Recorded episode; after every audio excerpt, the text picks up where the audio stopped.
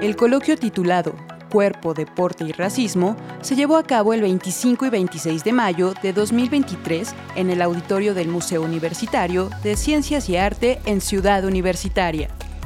Las dos jornadas estuvieron llenas de reflexiones que giraron en torno a evitar expresiones que fomenten el racismo y los discursos de odio.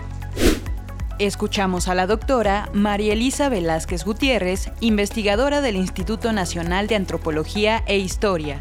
Actualmente el tema del racismo ha sido considerado por varios estudiosos y activistas cuando en los estudios y en, los temas de conversación, cuando hasta hace hasta por lo menos una década, y lo sabe muy bien Olivia Gall, era impropio hablar del tema. Hoy en día se ha convertido en un tema de conversación cotidiana que incluso ha sido eh, motivo de debates en programas de televisión y de radio. No obstante, sigue siendo difícil para la academia, para los activistas, para los científicos y en general para la sociedad mexicana comprender e identificar cuándo y por qué surge el racismo y por qué la noción de raza es absurda y anacrónica actualmente y por qué creo debemos considerar su deconstrucción y el uso de otras denominaciones para explicar la diversidad esta es la voz de Alejandro Fernández Varela Jiménez, director del Deporte Universitario, en la inauguración de este coloquio.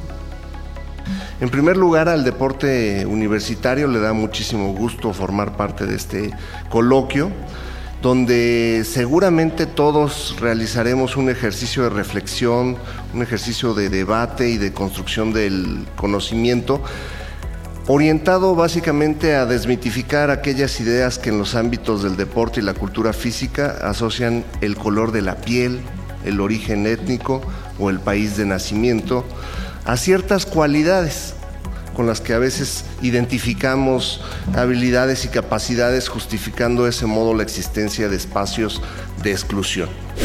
Escuchamos los comentarios de algunos de los asistentes a este evento académico.